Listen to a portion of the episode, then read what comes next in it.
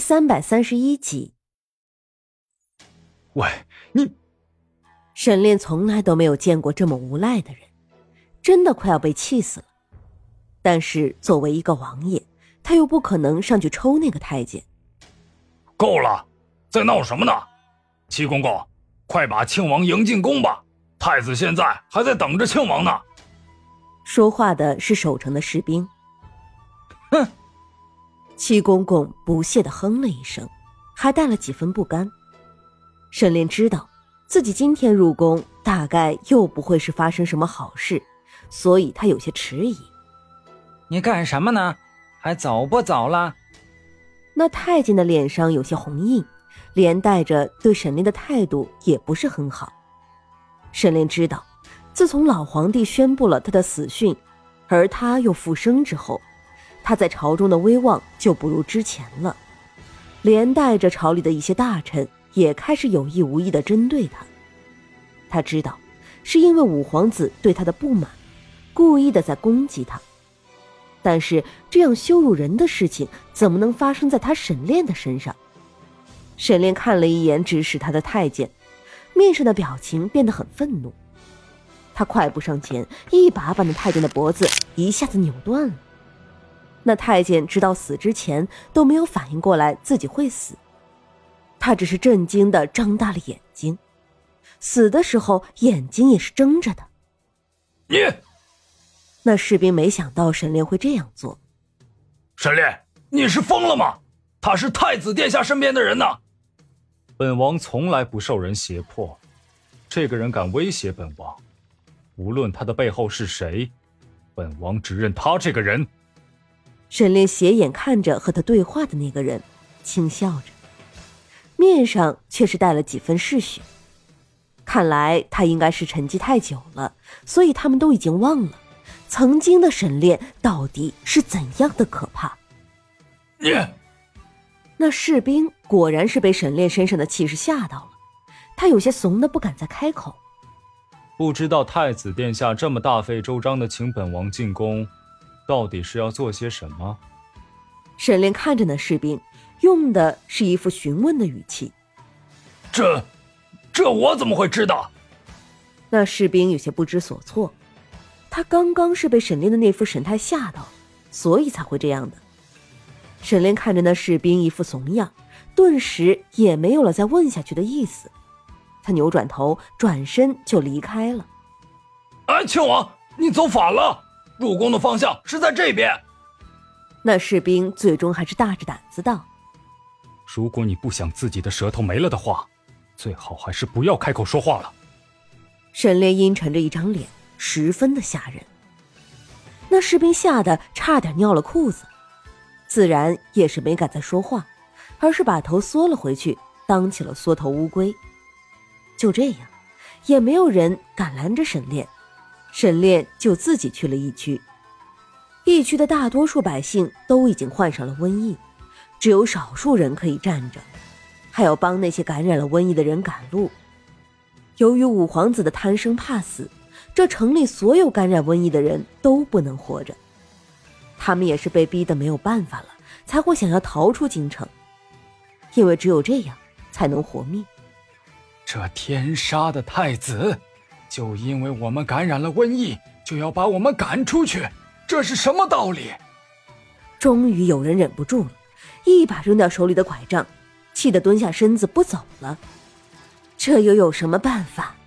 这太子本就残暴不仁，甚至连自己臣子的妻子都敢觊觎，还有什么是他不敢做的？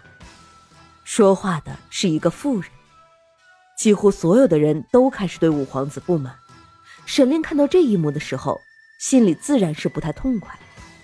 这些百姓可不都是无辜的，五皇子这样残暴不仁，又怎么能怪这些百姓不拥护他呢？大爷，您行行好。给我们些吃的吧，我们已经好几天没有吃过东西了。不知道是谁先发现了沈炼，并且爬到了他的面前，问他要吃的。众人发现了这里的异动，全都要往沈炼这边移动过来了，疯狂的问他要吃食。本，我现在身上并没有吃的。沈炼本来是想说明自己身份的，但转念一想，这些百姓对皇室极其的不信任，如果他输了的话，恐怕也不会讨到什么好处。于是他便隐瞒了自己的身份。你们这些富人的身上怎么可能没有吃的？你们都已经那么富了，分点吃的给我们又怎么样？我们都快饿死了，可是你呢，依然可以享受荣华富贵，凭什么？那些人的情绪有些激动起来，甚至指着沈炼大声的咒骂着：“我的财富是靠我用双手一点一点积累起来的，可是你们呢？遇到这么一点点挫折就开始抱怨，有什么好抱怨的？”沈炼也没有想到这些人会这么的不可理喻。呸！你算什么东西，也敢来教训我们？兄弟们，咱们抢啊！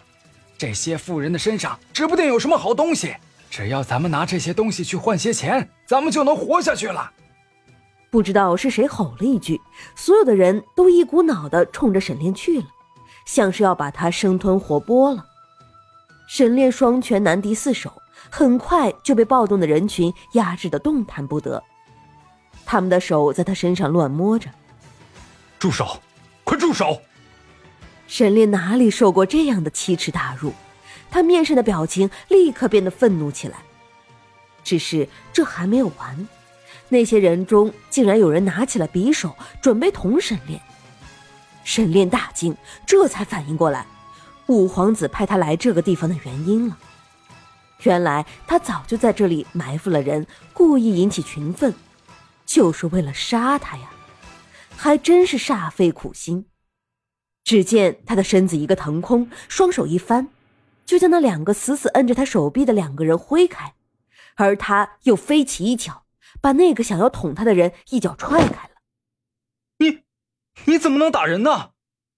说话的是一个年轻的男子，他满脸的惊恐之色，眸底却闪过一抹狠意。太子殿下吩咐过他们，一定要杀了沈炼，所以。今天不管用什么办法，都必须要把沈炼的命留下。年轻的男子这样想着，手伸向背后握住了什么。沈炼又是一脚，直接把他踹翻了。说吧，是不是宫里那位派你过来的？本王倒是不知，什么时候竟然成了那位的眼中钉、肉中刺了。沈炼眸中划过冷意。他还没有去找那个五皇子算账，结果他就先忍不住来找他了。如此甚好，也省得他没有理由弑君了。我我不知道你在说些什么，什么宫里那位，我只是一个普通的老百姓，又怎么可能和宫里扯上什么关系？年轻男子的面上有一瞬间的慌张，但很快就被他掩饰下去了。真的吗？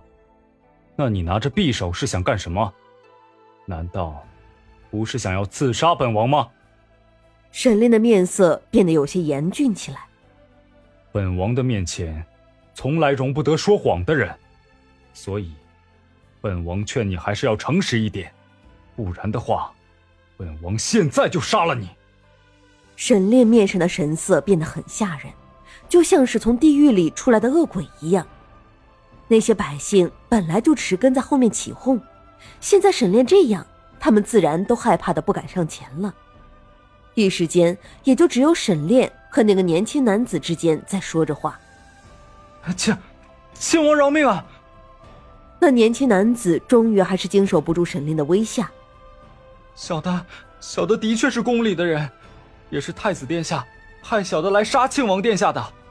庆王殿下，小的这也是没有办法呀，您饶了小的吧。那年轻男子说着，就跪了下来，一步一挪的挪到沈炼的面前，还抱住了他的大腿。